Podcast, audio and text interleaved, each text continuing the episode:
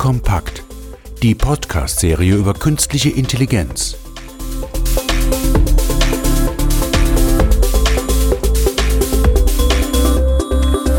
Herzlich willkommen zur heutigen Ausgabe von KI Kompakt. Mein Name ist Andreas Götte. Ähm, heute haben wir das Thema, welchen Rahmen braucht künstliche Intelligenz und die Digitalisierung in Deutschland.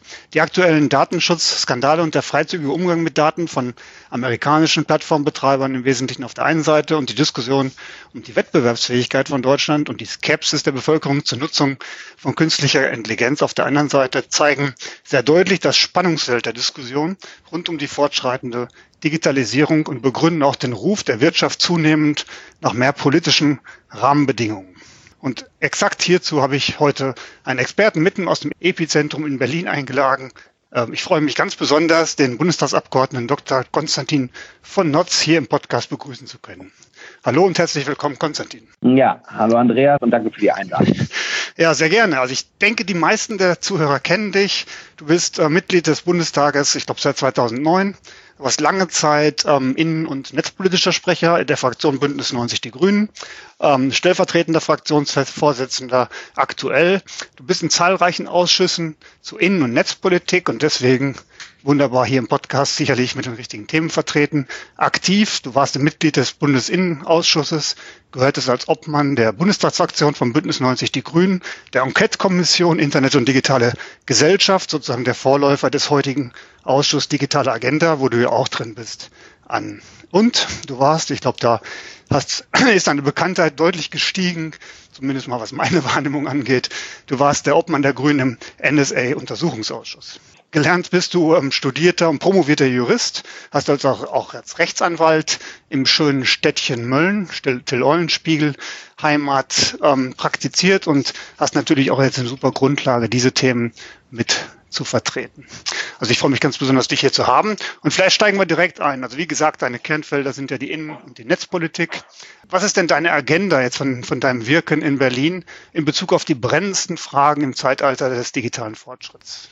Naja, ich glaube, es ist tatsächlich so, ich bin jetzt hier seit zehn Jahren im Deutschen Bundestag unterwegs und als ich gewählt wurde zum ersten Mal 2009, war ja irgendwie Digitalisierung äh, noch so ein bisschen piratiges Thema und ja so ein Orchideenfach hier im Bundestag und die Enquete hat da eine Grundlage gelegt und inzwischen kommt man an dem Thema in keinem Ministerium mehr vorbei und es ist im Mittelpunkt des Geschehens und alle reden unheimlich viel über Digitalisierung.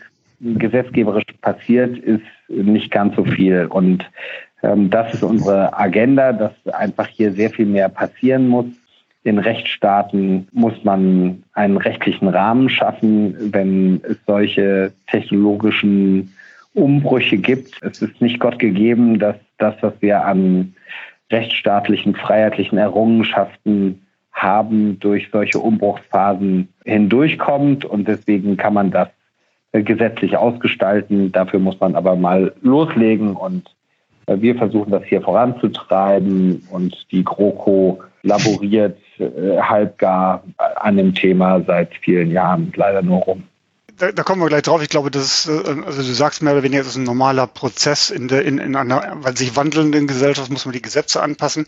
Wie ist denn deine persönliche Sicht auf das Thema jetzt künstliche Intelligenz auch? Also wir hören ja von dann auch Wirtschaftsgrößen und von der Presse immer so Horrorszenarien. Elon Musk sagt, das ist die größte Bedrohung für die Menschheit. Stephen Hawkins sprach davon, KI könnte die Menschheit auslöschen, also sprich die Maschinen übernehmen sozusagen die Herrschaft der Welt, was jetzt natürlich deutlich überzeichnet sein mag. Wie ist denn deine persönliche Sicht auf das Thema?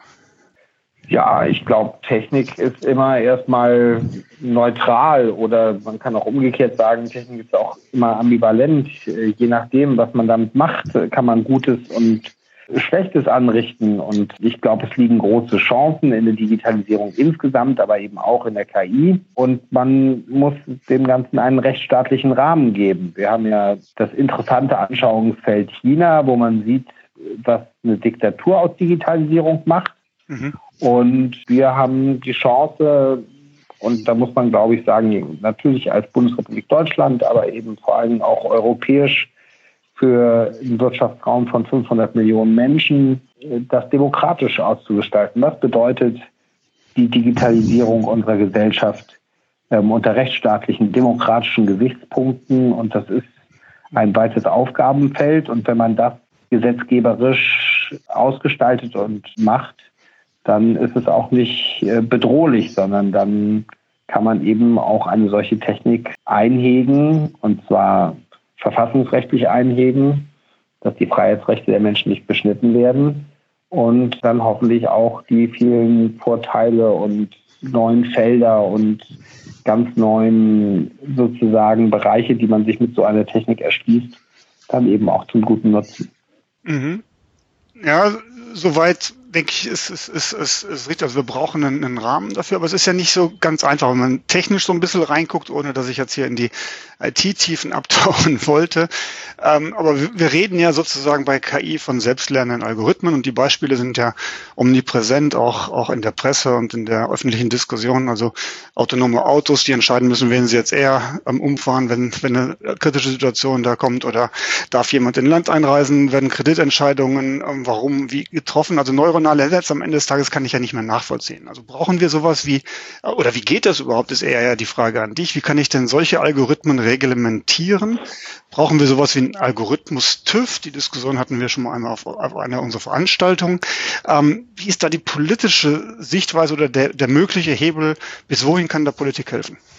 Ich glaube, so kompliziert ist es gar nicht. Äh, die meisten Dinge, die wir in unserem Leben irgendwie ähm, benutzen oder die zumindest auch unsere ähm, industrialisierte, technologisch fortgeschrittene Gesellschaft prägen, versteht man jetzt als Individuum nicht zwingend immer technisch. Wer kann schon sagen, wie genau ein Kohlekraftwerk funktioniert oder früher hat man gesagt, Atomkraftwerk, die versuchen ja nun abzuschaffen, mhm. aber kaum jemand kann heute sein Auto selbst reparieren. Für viele ist es schon schwierig, vorne an die Birne im Scheinwerfer ranzukommen. Und äh, trotzdem muss der Gesetzgeber natürlich in diesen Bereichen gesetzgeberisch tätig werden. Deswegen, ich würde sagen, so besonders und krass ist es gar nicht, sondern wir haben Zertifizierungsverfahren, äh, sozusagen so TÜVs, wir haben Siegel, wir haben bestimmte Ansprüche, dass Menschen nicht verletzt oder diskriminiert werden von Technik oder anderen Dingen. Und wenn man das auch für diesen Bereich zu Papier bringt, wenn man Verbraucherschutzrechte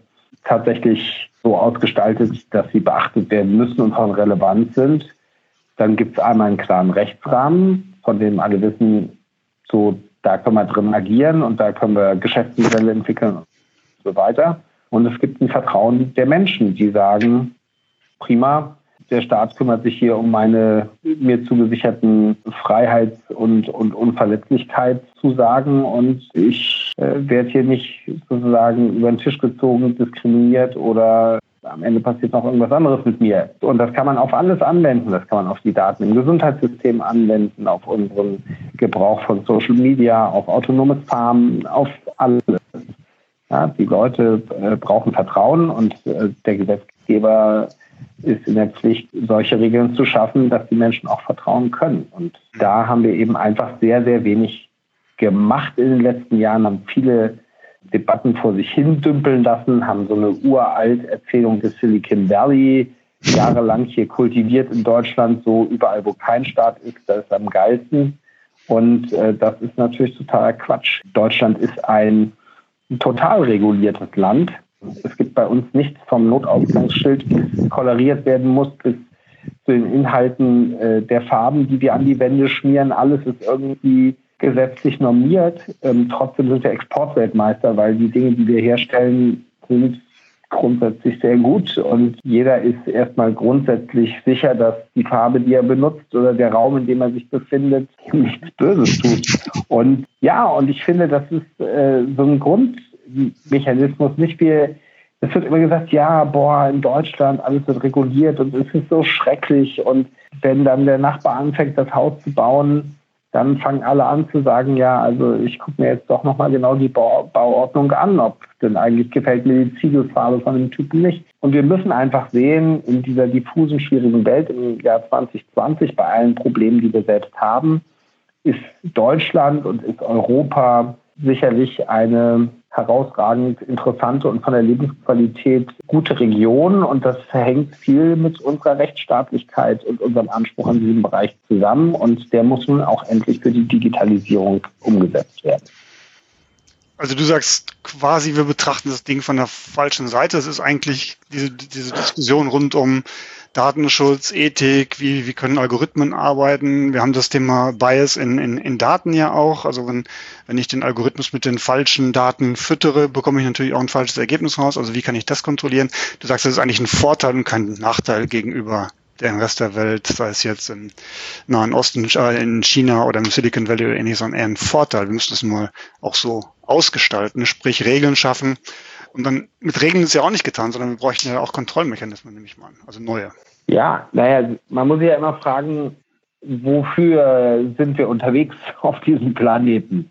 Und wenn man jetzt sagt, gut, ob Demokratie oder Diktatur ist mir wurscht, äh, dann könnte man auch, glaube ich, nach China gehen und einfach gucken, wie das in so einem halt krass autoritär ausgerichteten äh, digitalen Überwachungsstaat sich leben lässt. Ja, äh, Mhm. Ne? Aber ich sag mal, also wenn man das unter so einer Freiheitsgesichtspunkt, individuelle Entfaltung, gesellschaftlicher Zusammenhalt, Recht auf Leben und Unverletzlichkeit und diese Dinge, äh, Freizügigkeit und so weiter betrachtet, dann würde ich sagen, ist äh, das ein enormer Vorteil. Wenn wir über Werte reden, dann ist die Art und Weise, wie wir das machen, ein enormer Vorteil. Und am Ende des Tages äh, wird sich an so einer Wertefrage auch brechen, glaube ich. Ich meine, wir können ja gerade in Hongkong sehr gut uns angucken. Was es da für, und wie die Geschichte ausgeht, ist übrigens offen. Ich wäre da durchaus ein bisschen selbstbewusster im Hinblick einmal auf das, was wir haben. Das fällt immer irgendwie ein bisschen schwer, wenn man selbst hier unterwegs ist. Und äh, auf der anderen Seite des Zauns ist die Wiese immer grüner.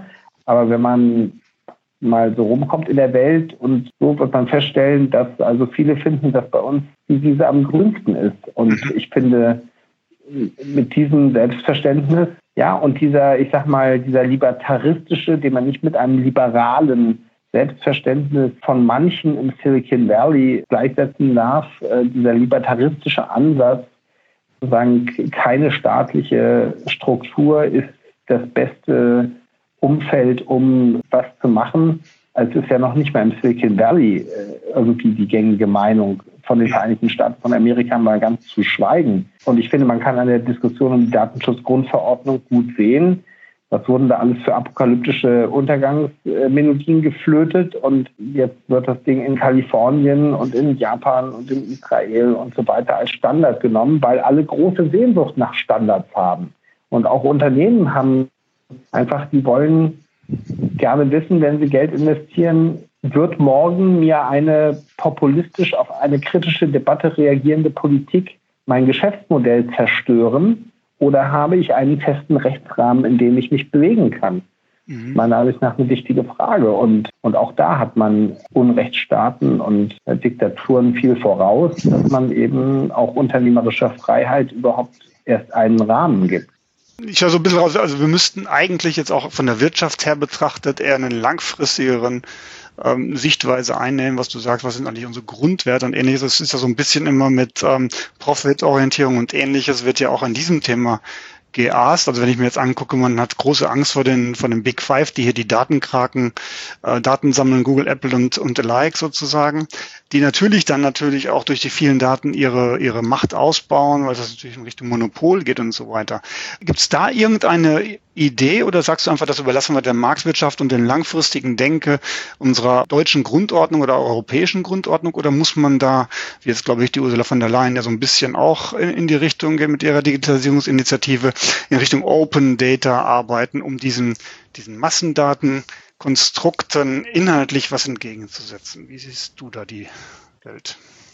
Erstmal ist ja auch bei den großen fünf der Umgang mit Daten oder das, die, die, das kulturelle Verständnis, was man mit Daten machen kann und soll, nicht hegemon. Also es gibt da auch eine Pluralität, was das Geschäftsmodell sein soll und was nicht. Mhm. Und ich, ob man jetzt in den medizinischen Bereich reingeht oder man kann auch einfach das Unternehmen Facebook nehmen. Also Facebook soll doch mal einfach sagen, was das Geschäftsmodell ist. Mhm. Das ist das Geschäftsmodell. Wo wird die Schnitte gemacht? Wo wird das Geld verdient? Ja. Und also klar, in China brauchst du es keinem zu erzählen. Da kannst du das einfach machen. Aber wenn du hier, hm, sage ich mal, sagst, ja, ach, pass auf, wir nehmen unsere Daten und die stellen wir allen äh, deutschen äh, Universitäten zur Verfügung. Da können die einfach schon mal vorsortieren, wer studieren darf und was er studieren darf und was nicht. Äh, die Diskussion, ja, ich sag's dir, die Diskussion hältst du politisch, solange wir ein freies Land bleiben und Wahlen gibt und so. Also 48 Stunden, würde ich sagen. Und dann ist das Geschäftsmodell vom Tisch. Mhm. Also damit will ich sagen, diese Erzählung auch der großen fünf, wir sitzen auf so vielen Daten, wir sind die mächtigsten so und wir werden das Zukunftsgeschehen der nächsten 100 Jahre aus diesem Datenpool speisen. Also ich habe Zweifel an dieser Erzählung. Und solange wir selbstbestimmte öffentliche Diskussionen über sowas führen, wird sich das schon irgendwie einleveln. Ja, und äh, das kann ich auch nur bei allen Fashion-Startups im medizinischen Bereich sagen. Also die, die, Leute müssen einfach sagen, was ihr Geschäftsmodell ist und was sie machen wollen mit den Daten. Mhm. Und dann werden die Leute selbstbestimmt entscheiden dürfen, ob sie da mitmachen wollen oder nicht. Wenn man sagt, wir sind bereit, das aufzugeben, die Leute sollen das nicht mehr entscheiden dürfen, Niemand hat einen Anspruch mehr auf eine Krankenversicherung, wenn die Daten scheiße sind und deine Eltern schon früh an Krebs gestorben sind und der Onkel hatte auch einen Herzanfall mit 37 Jahren, ja, dann bist du halt jemand, der keine Krankenversicherung äh, verdient hat oder die, die er verdient hat, nicht bezahlen kann. Also klar, dann haben, da gibt es ein Geschäftsmodell. Aber wenn man glaubt, dass das gesellschaftlich inakzeptabel ist, was ich glaube, dann wird das kein Geschäftsmodell werden. Und deswegen kann ich nur sagen, ich verlange auch von der Politik, und wir haben jetzt seit 15 Jahren, darf ich für meinen Laden sagen, keine Mehrheit im ähm, Parlament. Aber ich erwarte von der Politik, dass sie den Unternehmen also schon aus Verbraucherschutzgründen absolute Klarheit darüber gibt, was mit ihren Daten passiert. Ein Unternehmen wie Facebook, äh, das niemand sagen kann, was das Geschäftsmodell von WhatsApp ist und niemand kann es sagen. Ja, wir alle nutzen es, aber keiner sagt, wie Facebook Geld verdient mit WhatsApp. Das sind untragbare Zustände. Und ich sage einen gesunden Wettbewerb in diesem ganzen Bereich vor, wenn man das mal gesetzlich alles regelt. Denn dann gibt es auf einmal doch kritische Verbraucherinnen und Verbraucher, die sagen, also das, was Facebook mit diesen Daten macht. Ich will das nicht.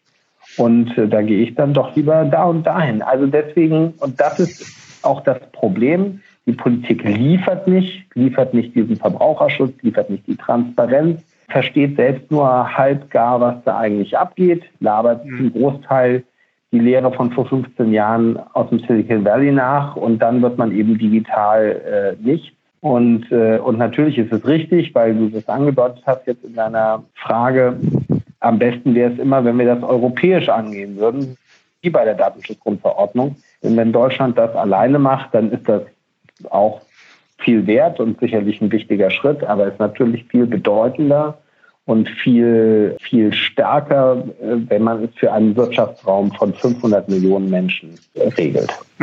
Es ist ja auch relativ schnell ein globales ähm, Problem oder Thema, wo, wo du jetzt sagst, wenn ich Regeln und, und, und ich sage mal Wertesysteme äh, durch Gesetze implementiere, dann kann sich auch jeder, die Unternehmen und so weiter daran gewöhnen. Ich verstehe das Geschäftsmodell, ich als Verbraucher kann entscheiden, nutze es oder nicht. Aber jetzt sind ja vielleicht nur so ein Beispiel wie jetzt jüngst ähm, Clearview, denke, sagt dir was, wo Profilbilder aus dem sozialen Netz ausgesaugt wurden, damit Machine Learning, Bilderkennung, Personenidentifizierung ähm, passiert, um dann möglicherweise auch Verbrecher Identifizierung an gewissen Points ähm, als, als Geschäftsmodell sozusagen as a Service zu verkaufen.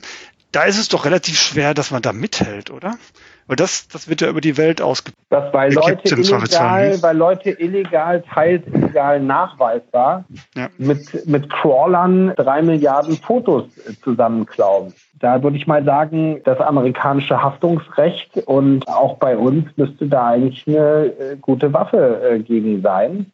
Und äh, wenn es das nicht ist, dann finde ich, muss der Gesetzgeber dafür sorgen. Wir sind selbstbestimmt. Es können nicht Leute einfach unsere Fotos irgendwo nehmen und die für ihre Rasterzwecke verwenden. Wenn, wenn das rechtlich nicht taugen sollte, dann würde ich uns allen raten, diese gesetzlichen Grundlagen zu schaffen. Denn das ist inakzeptabel. Es war übrigens gestern eine Diskussion hier zur biometrischen automatischen Gesichtserkennung, die ja von der Union zumindest, äh, CDU und CSU hier äh, in deutschen Bahnhöfen flächendeckend ausgerollt werden soll. Wünsche ich auch frohe Verrichtung äh, bei.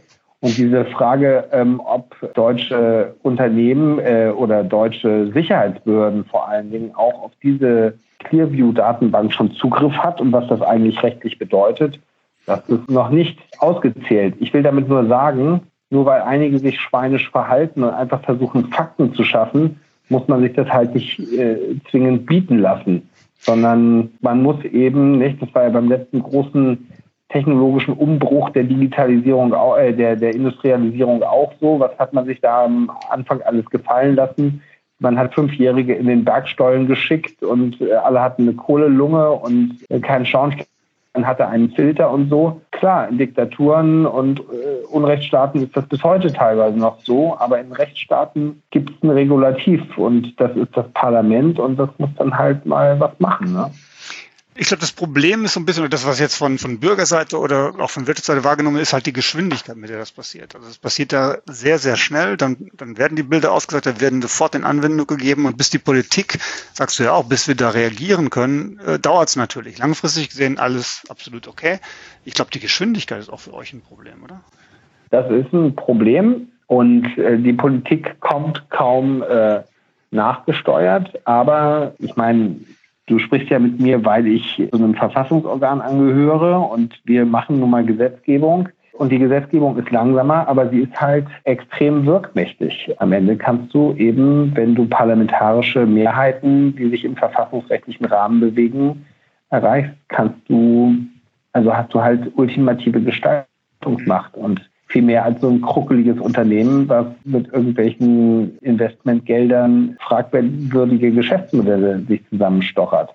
Klar, und natürlich versuchen auch Unternehmen wie Facebook und andere eben Einfluss zu nehmen auf Gesetzgebung und ihre Interessen da durchzusetzen. Und man hat die Europäische Datenschutzverordnung bekämpft und man hat immer versucht, Regulierungen da eher runterzubügeln und so. Aber ich glaube, dass jetzt vielleicht nicht für die großen fünf, aber für mittelständische Unternehmen und die deutsche Industrie die Frage nach einem fairen Wettbewerb, nach gleichen Bedingungen für alle, nach Transparenz, also auch ökonomisch überlebensnotwendig ist.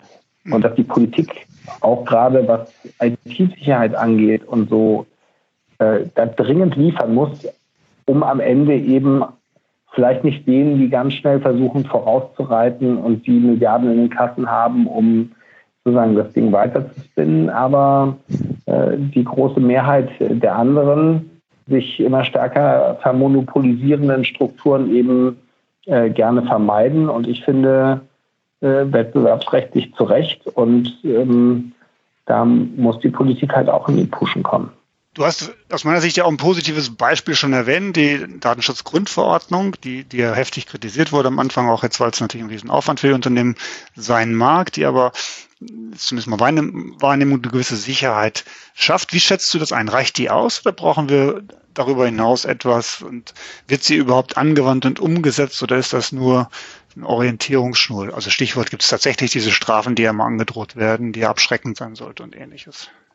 Also sie ist ein Meilenstein, würde ich wirklich so sagen. Ich war am Anfang auch nicht unskeptisch. Das ist ein Meilenstein und jetzt kommt es sehr darauf äh, an, wie die Aufsichtsbehörden einmal ausgestattet sind und was sie überhaupt schaffen umzusetzen. Und man stellt ja fest, dass jetzt äh, der, der Skatverein, der vom Landesdatenschutzbeauftragten Besuch bekommt und dann 20.000 Euro Strafe zahlen muss, das ist nicht das Problem, sondern es wird einfach von denen verlangt, die mit sensiblen Daten umgehen, dass sie das vernünftig tun. Und äh, wenn ich das richtig wahrnehme, sind die Aufsichtsbehörden auch kulant und wenn man da was falsch macht, dann muss man es halt richtig machen und so. Aber die Leute, die eben grob rechtswidrig und brutal und wiederholt mit Daten rumasen und die nicht vernünftig schützen und so weiter, äh, die kriegen dann eben auch sozusagen ernsteren Konflikt. Und ich bin schwer dafür, dass man das nicht über äh, in so einer Sanktionslogik, sondern es ist ja ein gemeinsamer äh, Prozess. Ich, ich glaube, dass jetzt so eine Autovermietung wie, wie Buchbinder, also hat ja, das ist ja für die auch massiv geschäftsschädigend, was da passiert ist, jetzt unabhängig von allem.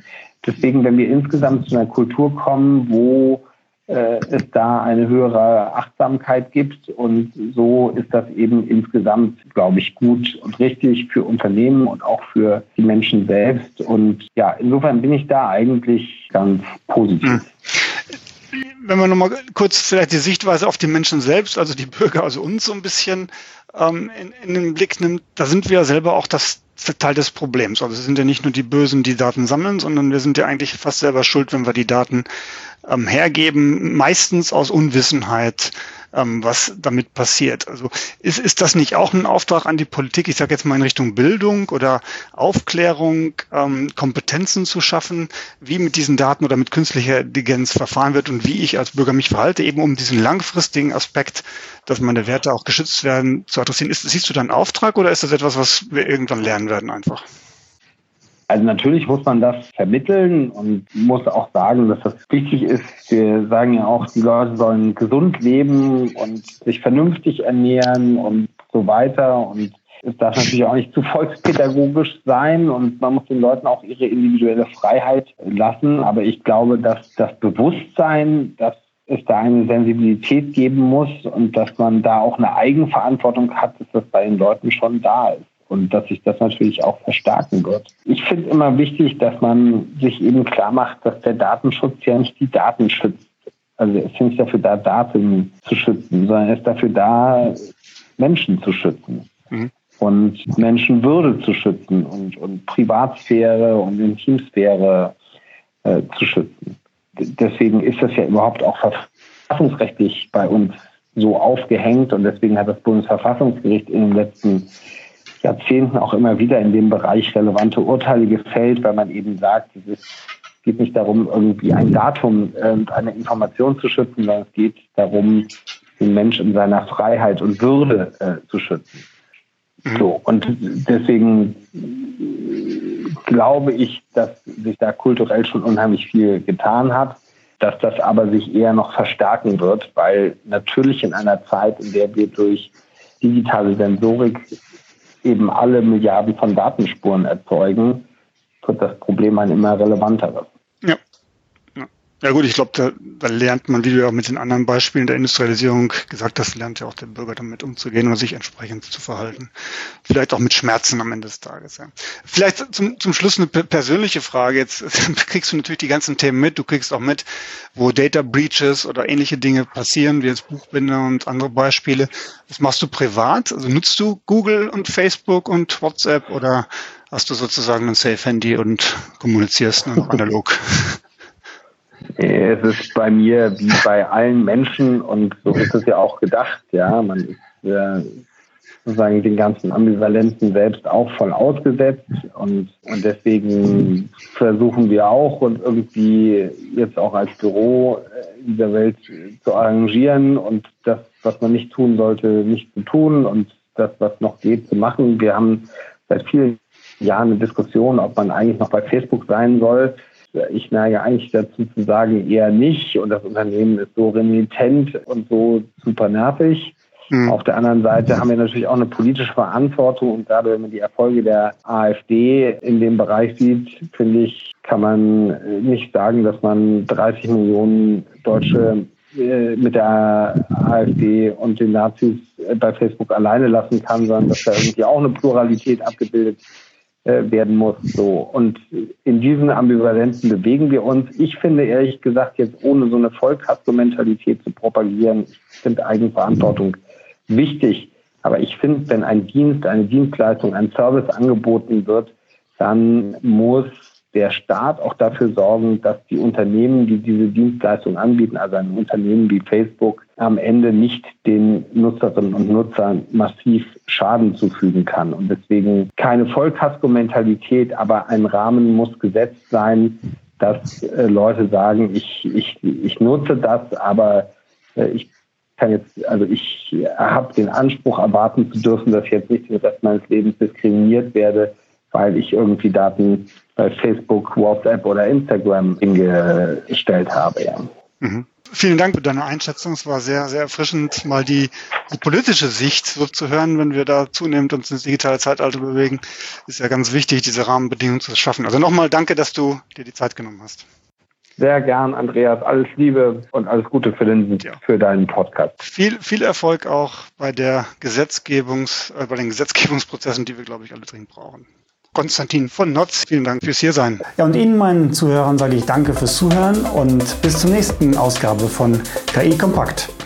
Weitere Informationen zu künstlicher Intelligenz finden Sie im Web unter www.sas.de-ki-kompakt-podcast.